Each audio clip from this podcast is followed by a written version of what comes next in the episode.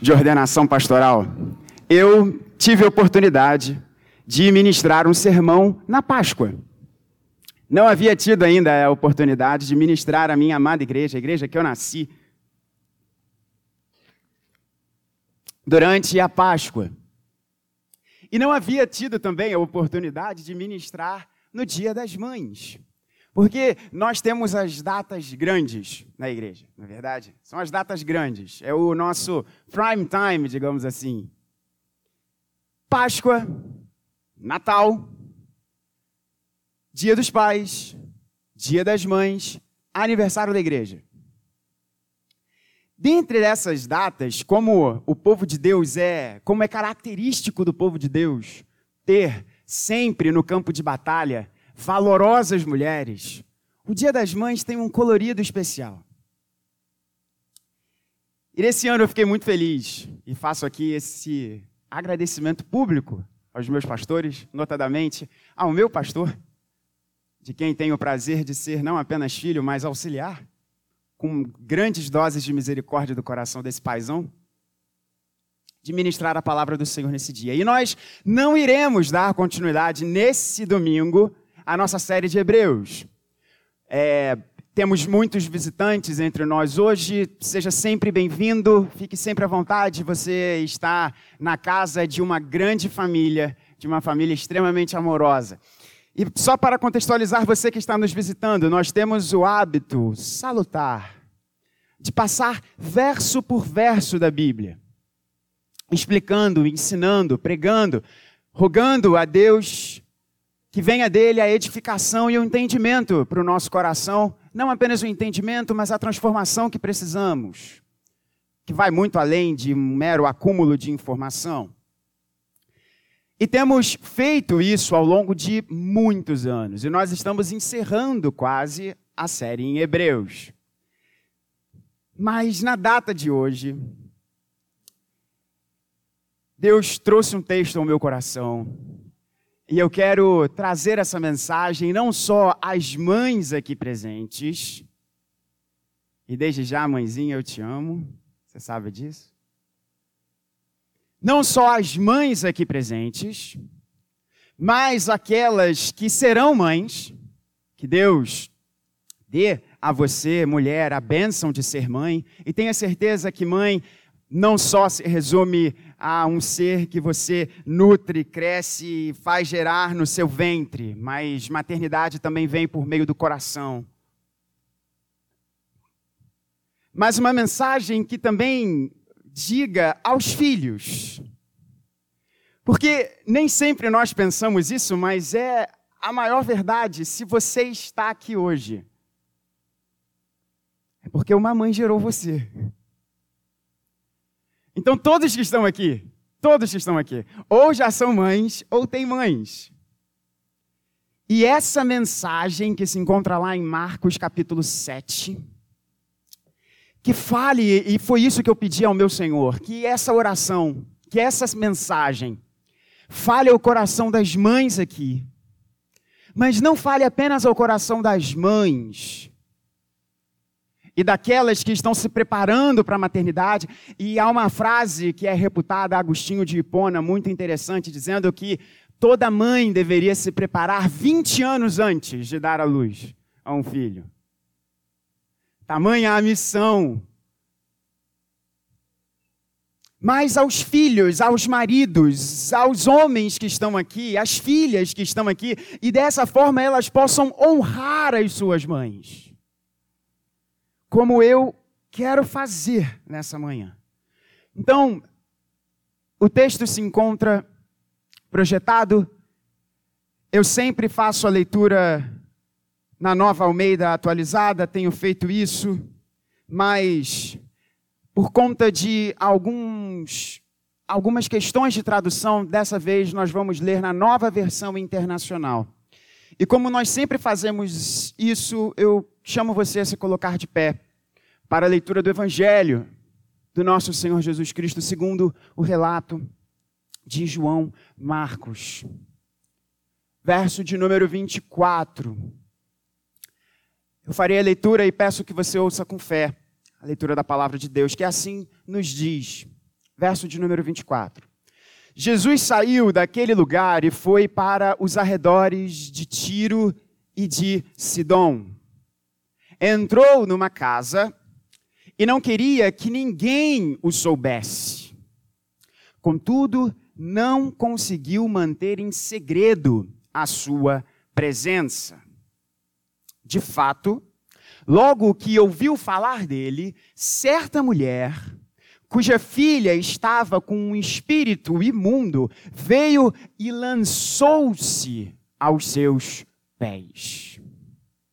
A mulher era grega, cirofenícia de origem, e rogava a Jesus que expulsasse de sua filha o demônio.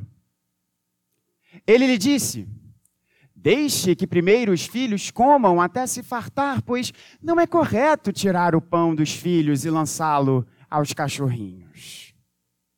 Ela respondeu: Sim, senhor, mas até os cachorrinhos debaixo da mesa comem das migalhas das crianças. Então ele lhe disse: Por causa desta resposta, você pode ir o demônio já saiu da sua filha. Ela foi para casa e encontrou sua filha deitada na cama, e o demônio já a tinha deixado. Essa é a palavra do Senhor. Você pode se assentar. Essa mensagem nós veremos uma mãe aos pés do Senhor. Uma mãe aos pés do Senhor. O contexto para você entender e ter aqui claro como que se sucedeu esse encontro de Jesus com essa mulher que nós não sabemos o nome, mas vemos a sua bravura e o seu excelente exemplo para todos nós aqui.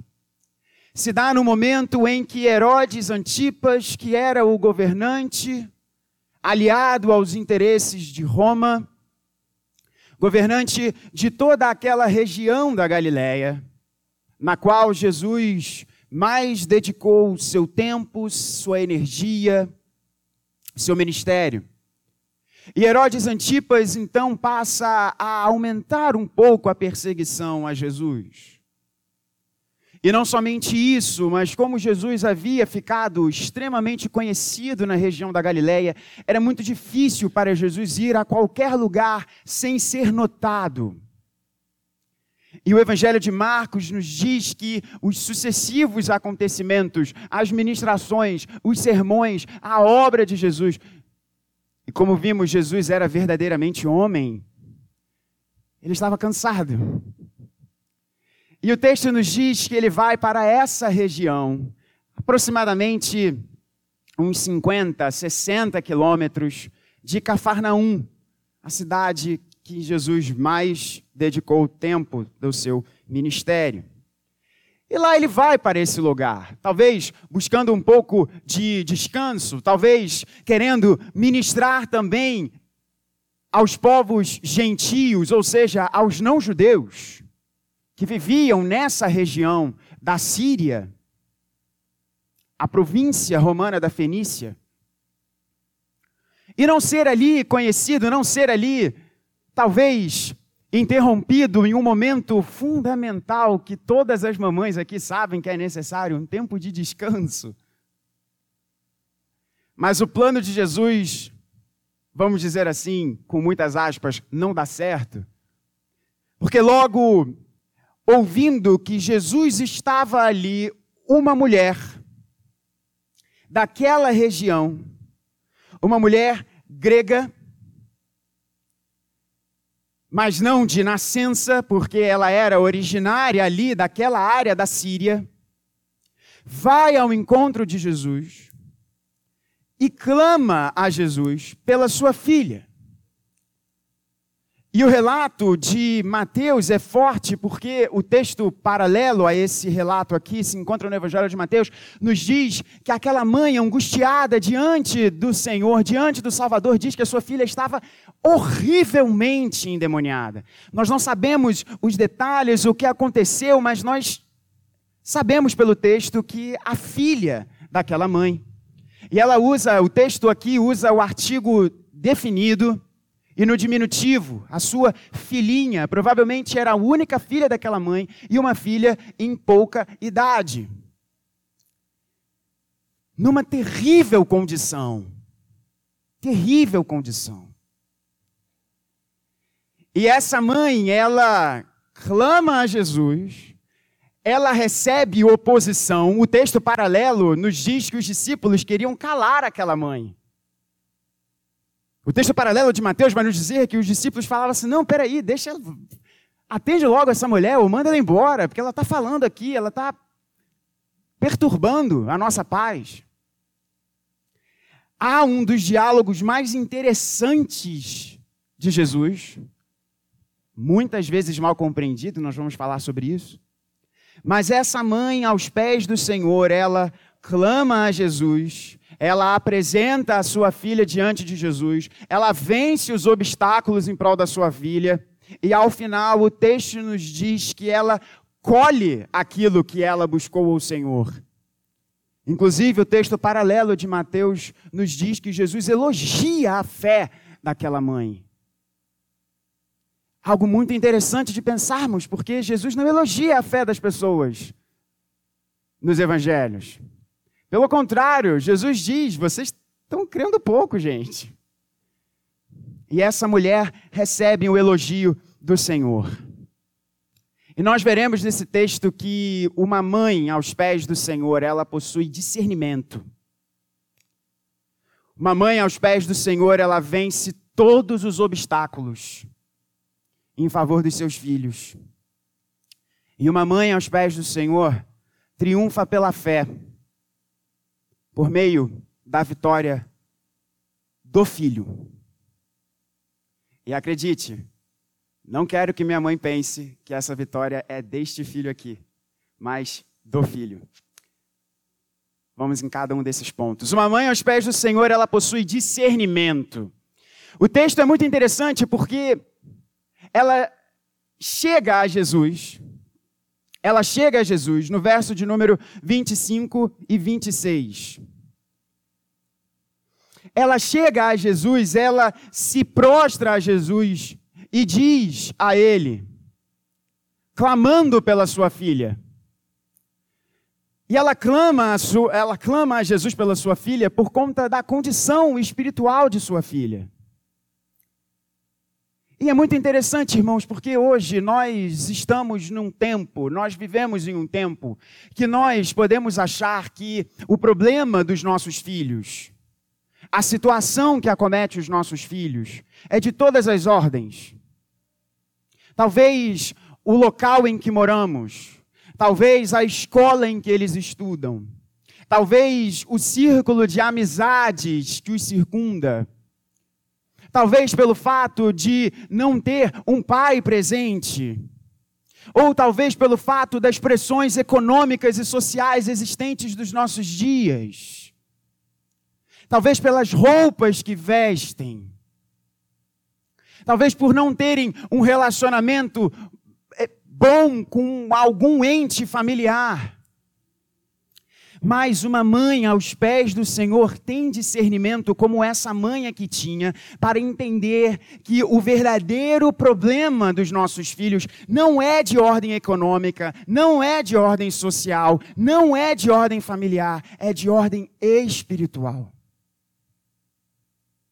Irmãos, nós lemos, eu e Nina, nós lemos um livro que nos fez chorar muitas vezes. É um livro sobre educação de filhos. Mas a autora, uma famosa palestrante, eu não me lembro o nome dela agora aqui, mas o nome do livro é Não Me Faça Contar Até Três. E embora ele tenha um direcionamento para as mães, foi muito saudável para mim, homem, marido e futuro pai do Benzinho, ler esse livro junto com a Nina. E ela destina muitas páginas a essa questão dos pais entenderem que o mais importante não é você ganhar muito dinheiro e levar o seu filho ou a sua filha para que eles estudem nos melhores colégios. O alvo em relação aos nossos filhos deve ser o seu coração. E é no coração que as batalhas são travadas. É no coração dos nossos filhos que a guerra verdadeiramente acontece. Mãe, você pode trabalhar dentro de casa, fora de casa, cuidar dos seus filhos da forma mais correta, carinhosa possível. Mas se você ignorar o que acontece no coração dos seus filhos, você irá perdê-los. Essa mãe, e uma mãe aos pés do Senhor, ela tem discernimento do verdadeiro inimigo, do verdadeiro perigo. O verdadeiro perigo não é nós morarmos no Rio de Janeiro. Irmãos, nós moramos, eu e Nina, nós moramos em um bairro considerado ok na nossa cidade. A gente escuta barulho de tiro quase que semana sim, semana não.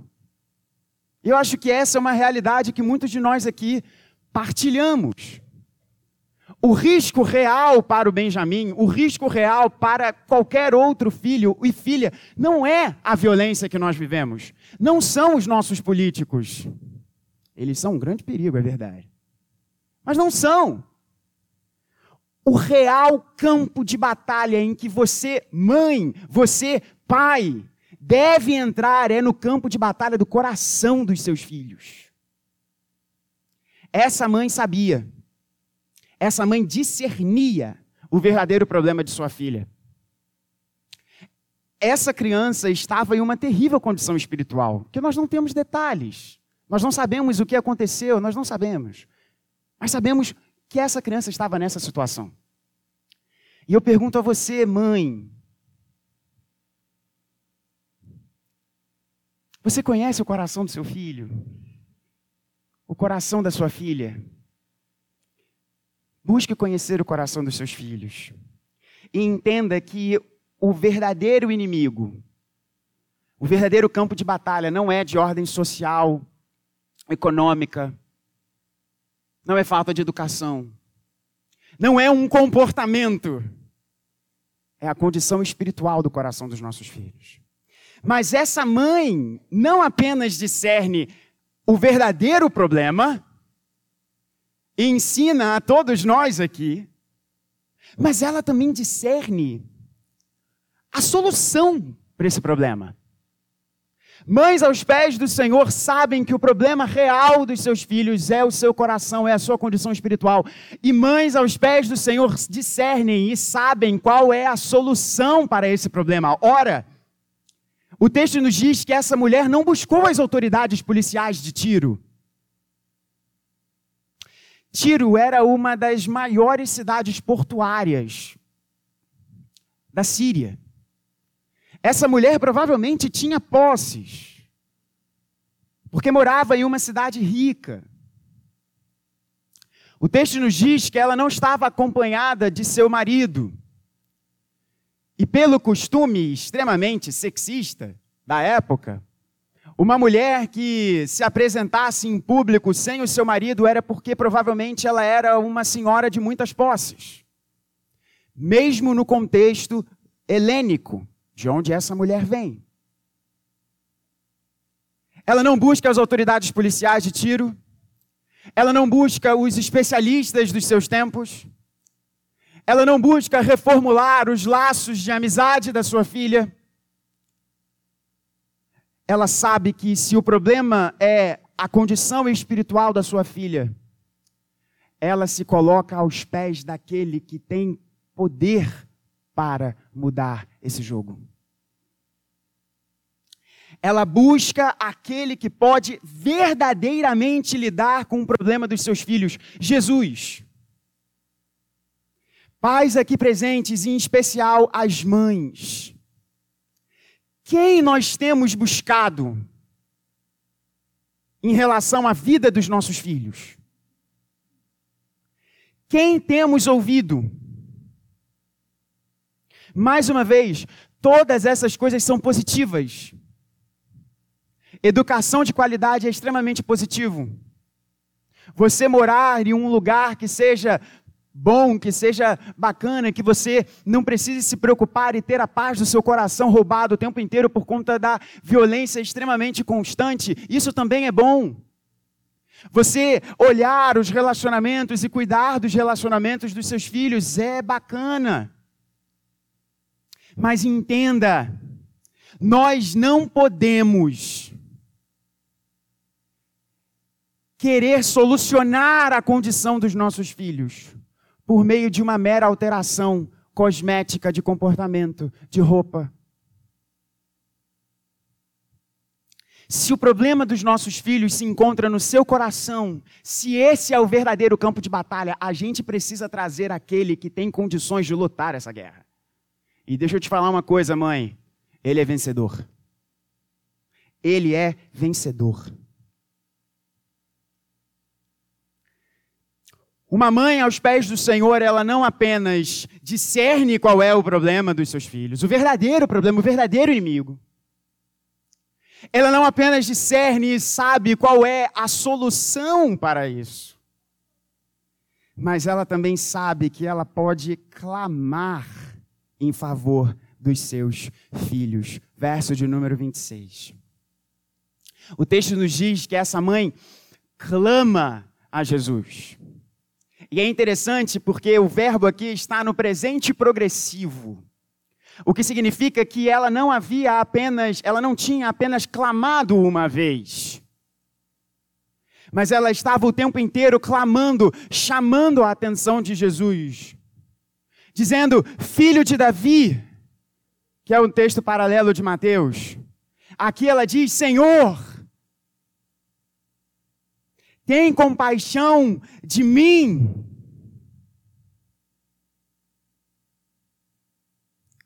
Irmãos, a necessidade faz a gente orar por nós mesmos, mas o amor faz a gente orar pelos outros. E quando nós olhamos essa mulher, essa brava mulher, e como no paraíso eu vou querer conhecer quem é essa mulher para dar um abraço nela e dizer como você abençoou a minha vida de fé com Jesus? Por meio do seu exemplo, mulher. Valorosa mulher. Qual é o seu nome? Veja, ela está indo contra tudo e contra todos. Nós já veremos isso no ponto seguinte dessa mensagem. E ela não diz apenas uma vez, mas ela clama, ela implora, ela vai à frente, ela entrega a sua força, o seu ânimo, o seu vigor. Em prol não da sua vida, mas em prol da sua filha. E olhe que clamor cheio de empatia dessa mãe. Ela diz para o Senhor Jesus, isso é interessantíssimo: Senhor, tem compaixão de mim, a minha filha está nessa condição. É maravilhoso porque ela não diz, Senhor, tem compaixão da minha filha, ela diz, Senhor, tem compaixão de mim. E mães, vocês sabem o que é isso, não sabem? Quantas vezes, quantas vezes eu dividi alguma situação com a minha mãe e eu conseguia perceber que ao momento que eu trazia para ela a situação, parecia que ela estava sentindo na carne ou no seu espírito.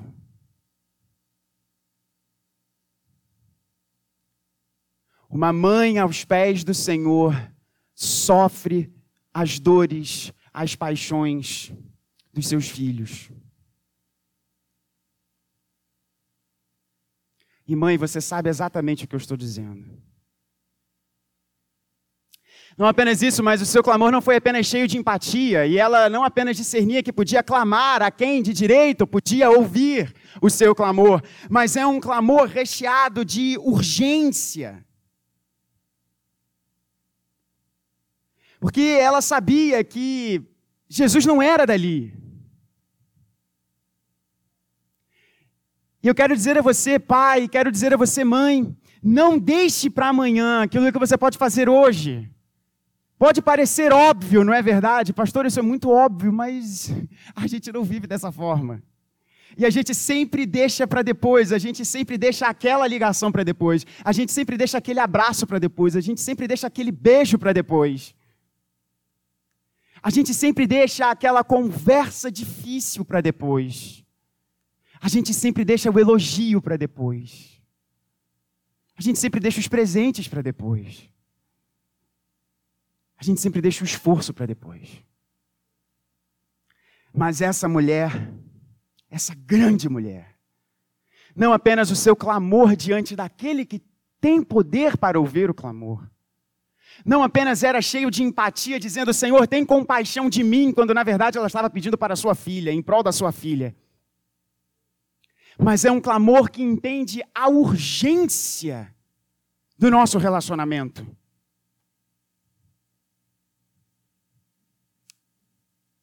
Eu li uma frase de um bispo anglicano do passado que mexeu muito com o meu coração e eu quero dizer isso de uma forma pastoral a você. Enquanto houver uma mãe em oração, há esperança. Há esperança. Irmãos, e eu vou dizer de uma forma mais clara, irmãs, pode ser que chegue um momento em que você não vai conseguir ou poder mais falar de Deus para os seus filhos, mas você continua podendo falar dos seus filhos para Deus. Você continua podendo trazer os seus filhos ao coração do Senhor em oração. Você continua podendo clamar em prol dos seus filhos diante do Senhor. Eu quero contar uma história para vocês. E esse primeiro ponto era o ponto mais extenso, pode ficar tranquilo preparando essa mensagem, além de pensar muito na minha mãe, fui ler algumas histórias. E li sobre uma mulher que tinha. Segura aí, Mateus e Marcelo. Ó, oh, Mateus e Marcelo. Mateus é o filho, Jonatas e Marcelo. Ela tinha 18 filhos. 18 filhos, meu querido. Chega lá, chega lá. Ela tinha 18 filhos, essa mulher. Alguns relatos falam 19, mas a maior evidência é que ela tinha 18 filhos. Ela tinha 18 filhos. 18 filhos. E imaginem, eu cresci numa casa com, vamos lá, cinco homens. Porque eram os três filhos mais os dois filhos do coração que meus pais trouxeram, né? Tiozinho e o nosso querido Shella. E já era uma bagunça danada. Imagina 18 crianças. 18 crianças. Para essa casa funcionar, essa mãe, ela tinha que ser bastante dona do pedaço. E a história diz que essa mãe, ela tinha diversas regras, ela controlava muito bem a sua casa e ela estabelecia dois momentos que eram de ouro. Grava isso. Ela dizia aos seus filhos que uma, um dia por semana, desculpa, que uma hora por dia, uma hora por dia, ela entrava no seu quarto e ninguém podia bater lá. Ninguém podia bater lá. E aí você pensa assim, reverenda, essa mãe ela é sábia, né? Porque ela devia o quê? Ela devia dormir, reverenda. As histórias nos contam que essa mulher retirava uma hora do seu dia para orar pela sua família. Para orar pela sua família. Para orar pelo seu marido, que era pastor e as biografias nos contam que esse pastor não era muito lá bem controlado financeiramente. Aí você entende essa mulher tendo 18 filhos e um marido que não mandava muito bem na administração da casa. Então ela orava, ela tirava uma hora do seu dia para orar pela sua família. E as biografias também nos contam que uma vez por semana, além dessa uma hora que ela tinha no seu quarto, porta fechada, orando pela sua família, ela fazia anotações, até porque 18 filhos devia ser difícil lembrar de todas as coisas. E orava por questões específicas dos seus filhos, dos seus 18 filhos. Pois bem, uma casa cheia de crianças, depois cheia de adolescentes, e um belo dia, um princípio de incêndio se faz presente. E aquela casa, e as casas na Inglaterra eram basicamente feitas de madeira, e a casa pega fogo. Inicia-se um incêndio naquela casa. E agora tente imaginar o coração daquela mãe, com os seus 18 filhos. E eles saem da casa. E lá pelas tantas, na contagem dos filhos, eu falei que eram uns né, cinco em casa. Quem é filho aqui com mais irmãos sabe o que é isso. Minha mãe já fez isso várias vezes, eu sei que não é por mal. Ela diz os nomes, né? Ela fazia isso no passado, quando a gente ainda, todos nós morávamos em casa. Dizia os nomes até chegar ao seu nome. E eles fizeram a contagem dos filhos e viram que um deles não estava presente que um deles não estava presente. E o fogo já era muito presente naquela casa. Vieram amigos. E junto com estes amigos, eles conseguiram tirar esse filho que estava no segundo andar da casa. E as histórias nos contam que quando essa mãe olhou para o seu filho, que tinha saído do fogo, ela, como uma boa crente, citou a profecia de Zacarias, e falou para o seu filho: Você é um tição, porque foi tirado do fogo. Esse homem era John Wesley. E ele incendiou o mundo. Ele incendiou o mundo. John Wesley promoveu uma revolução trazendo o fogo do Evangelho ao coração dos seus ouvintes. E nós podemos olhar para esse grande homem, esse grande homem verdadeiro que foi John Wesley.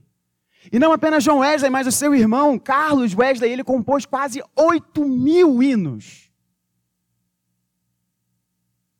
8 mil hinos tinha. E olhamos para esses grandes homens e por vezes esquecemos que se nós estamos em um lugar alto, é porque gigantes nos colocaram ali. E o nome dessa mulher era Susana Wesley. E eu tenho certeza que os irmãos Wesley só revolucionaram o mundo e incendiaram o mundo com o evangelho, porque aquela mãe tirava uma hora do seu dia para orar por eles. Eu quero dizer isso a você, mãe aqui presente, clame pela vida dos seus filhos, ore por eles. Não há nada mais forte do que a devoção de uma mãe. Ambrósio, quando falava, quando falou de Agostinho, disse que Agostinho era um filho de 30 anos de lágrimas. Porque foi o tempo que a sua mãe levou orando pela sua conversão. Portanto, se há uma mãe em oração, já dizia o bispo Ryle, que era o nome dele faltou, agora eu lembrei. Se há uma mãe em oração, há esperança. E essa mãe clamava pela, pela, pela sua filha. Essa mãe clamava pela sua filha. Então, uma mãe aos pés do Senhor, ela discerne qual é o real perigo dos seus filhos, o seu coração. Uma mãe aos pés do Senhor, ela sabe qual é a real solução para os seus filhos: Cristo Jesus. E uma mãe aos pés do Senhor, ela sabe que ela pode clamar em favor da vida dos seus filhos. Mas uma mãe aos pés do Senhor, ela não apenas tem esses discernimentos, mas ela enfrenta qualquer obstáculo em favor dos seus filhos. E aqui a gente vê isso nos versos 27 e 28. Irmãos, a verdade é que existem os covardes, as pessoas comuns e os bravos e as mães. E aqui a gente olha para esse diálogo de Jesus, muito interessante, com essa mulher Ciro Fenícia. Não pode parecer um insulto num primeiro momento? Quando a gente vê a, a resposta de Jesus? Olha a resposta de Jesus. Verso de número 26. Essa mulher era estrangeira de origem ciro-fenícia e pedia a Jesus, a, a, nova Almeida, por isso que eu quis ler na NVI, dá uma suavizada, porque não era só um pedido, era um clamor. Que Jesus expulsasse o demônio da sua filha. Verso de número 27. Mas Jesus já disse: Deixe primeiro que os filhos se fartem, porque não é correto pegar o pão dos filhos e jogá-lo aos cachorrinhos. Peraí, Jesus, que isso, cara? Calma aí. O que, que essa mulher te fez? Precisa dar essa resposta assim. E aqui é aquelas, essas passagens são daquelas que nós leitores, vivendo em 2023, no Rio de Janeiro ou qualquer outra cidade que, pela graça de Deus, Deus nos plantou nesse maravilhoso país que é o nosso querido Brasil.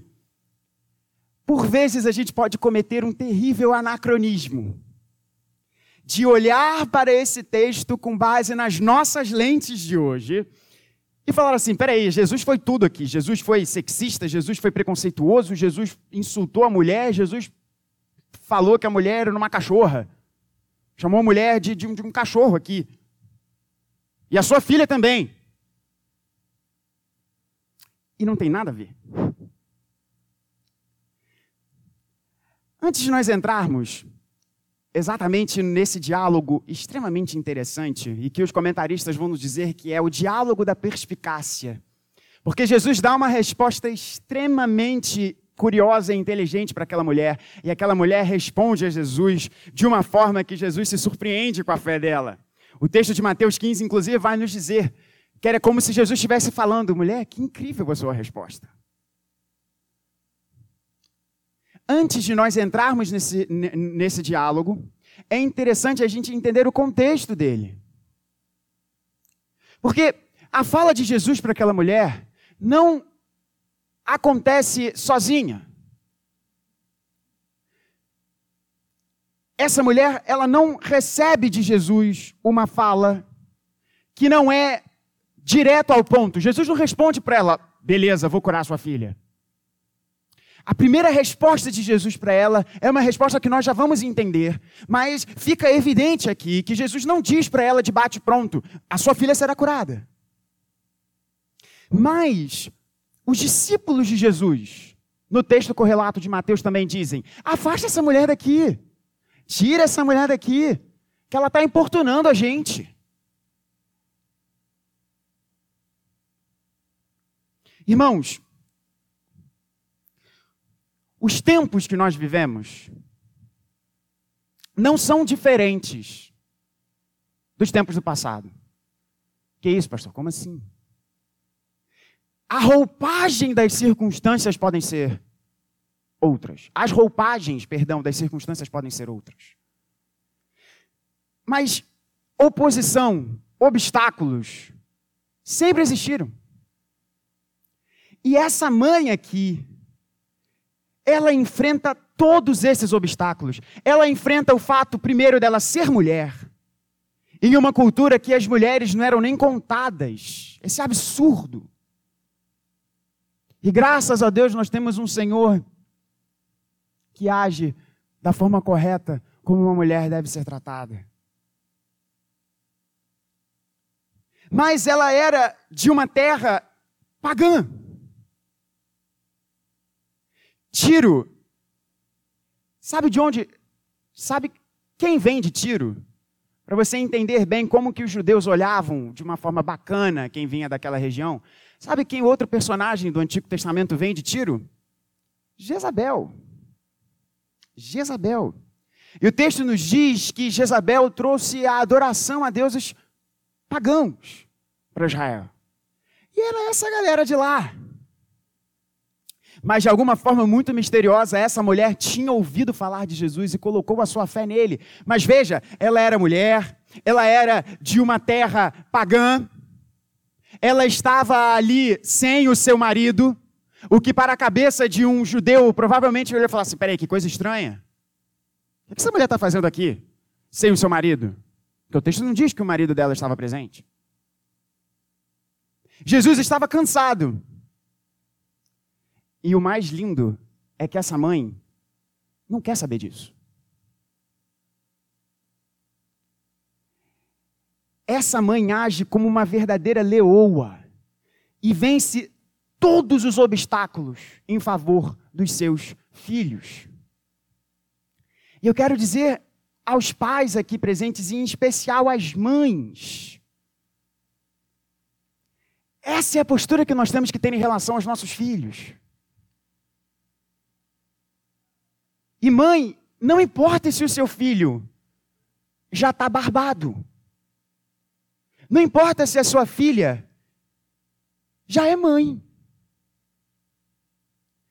Se Deus chamou você a ter a bênção da maternidade, seja por meio do seu ventre ou seja por meio do seu coração, pode você ter a idade que tiver,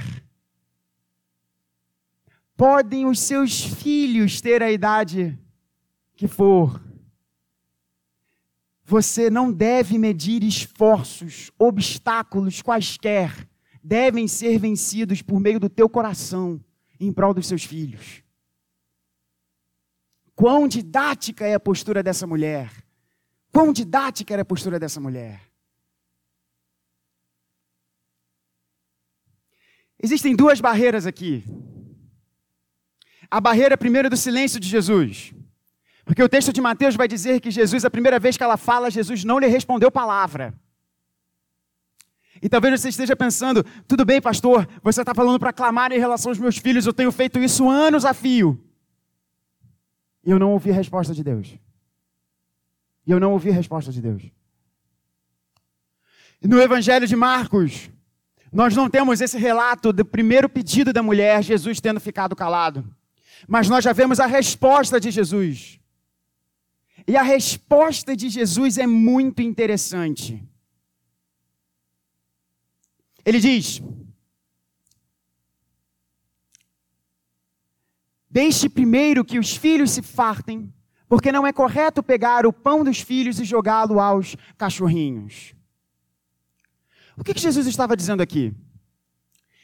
Jesus estava primeiro, e preste atenção nisso, Jesus estava primeiro tratando o coração daquela mãe, para ela compreender o papel dela dentro da missão de Deus e da sua família, antes de responder a ela que a sua filha seria curada. Mas, pastor, Primeiro, e eu já vou te explicar como é que Jesus trata o coração dessa mãe. Mas, pastor, não seria melhor se Jesus chegasse e falasse assim: beleza, sua filha vai ser curada. Mas, entenda isso daqui. Não.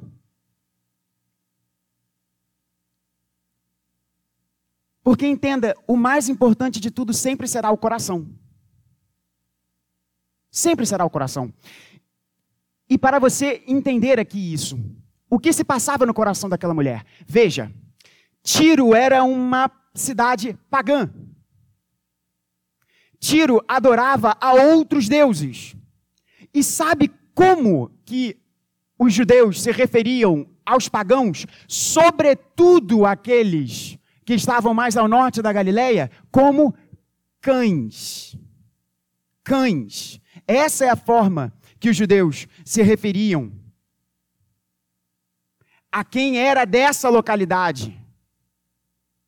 Existe muita literatura rabínica falando que os gentios eram cães.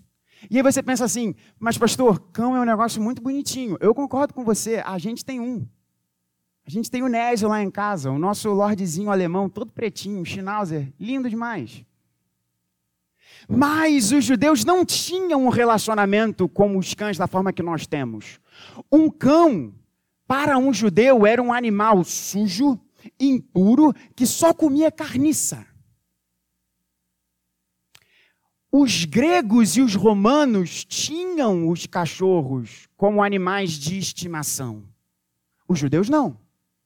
Então, quando, a, quando Jesus dá, oh, atenção nisso, quando Jesus responde ao coração dessa mulher, que veja bem, ela era de uma terra pagã, mas ela adora o Senhor, ela se coloca aos pés do Senhor, significa que nós temos uma mulher que é crente, dentro de um contexto que sempre recebeu do judaísmo, não, vocês não prestam, vocês são cães. E Jesus usa e vai ao coração dela. Porque Jesus diz: Eu sou o Messias dos judeus. Eu venho dos judeus. Deixe primeiro que os filhos se fartem. E Jesus diz isso. O ministério de Jesus é dessa forma. Ele primeiro vai aos judeus, para depois trazer o evangelho aos gentios. E Jesus faz uma grande brincadeira aqui com, com, com, com a condição dos, do povo de Tiro e de outras cidades. Ele diz: por que não é correto pegar o pão dos filhos e jogá-lo aos cachorrinhos? O texto aqui é colocado uma palavra completamente diferente da palavra usada para humilhar o povo dessa cidade e dessa região.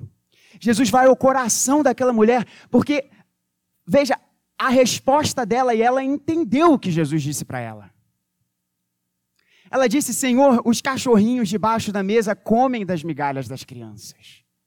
A resposta que Jesus dá para ela é a seguinte: Olha, você já ouviu falar do meu nome? E se você já ouviu falar do meu nome, você já ouviu que eu sou a luz para as nações. Mas primeiro, o evangelho precisa ser pregado aos judeus e virá o tempo dos gentios. O meu compromisso primeiro é com os judeus. E depois os gentios são, serão enxertados, trazidos à oliveira. Você entende isso? Você entende o seu papel enquanto gentia dentro do reino de Deus? E a mulher responde: Senhor, os cachorrinhos debaixo da mesa comem das migalhas da criança. É como se a mulher estivesse dizendo: Senhor, eu entendo, sim, eu entendo o papel da minha nação, o papel do meu povo, o meu papel na sua missão. Mas, Senhor, do evangelho que é anunciado aos judeus, a gente se beneficia. E é interessantíssimo porque Jesus elogia a resposta dessa mulher, porque ela entendeu. Não é de forma alguma um insulto que Jesus está fazendo aqui, pelo contrário, Jesus traz ao coração daquela mulher. Porque os gregos, já assim que nem nós, tinham grandes afetos pelos seus cachorrinhos.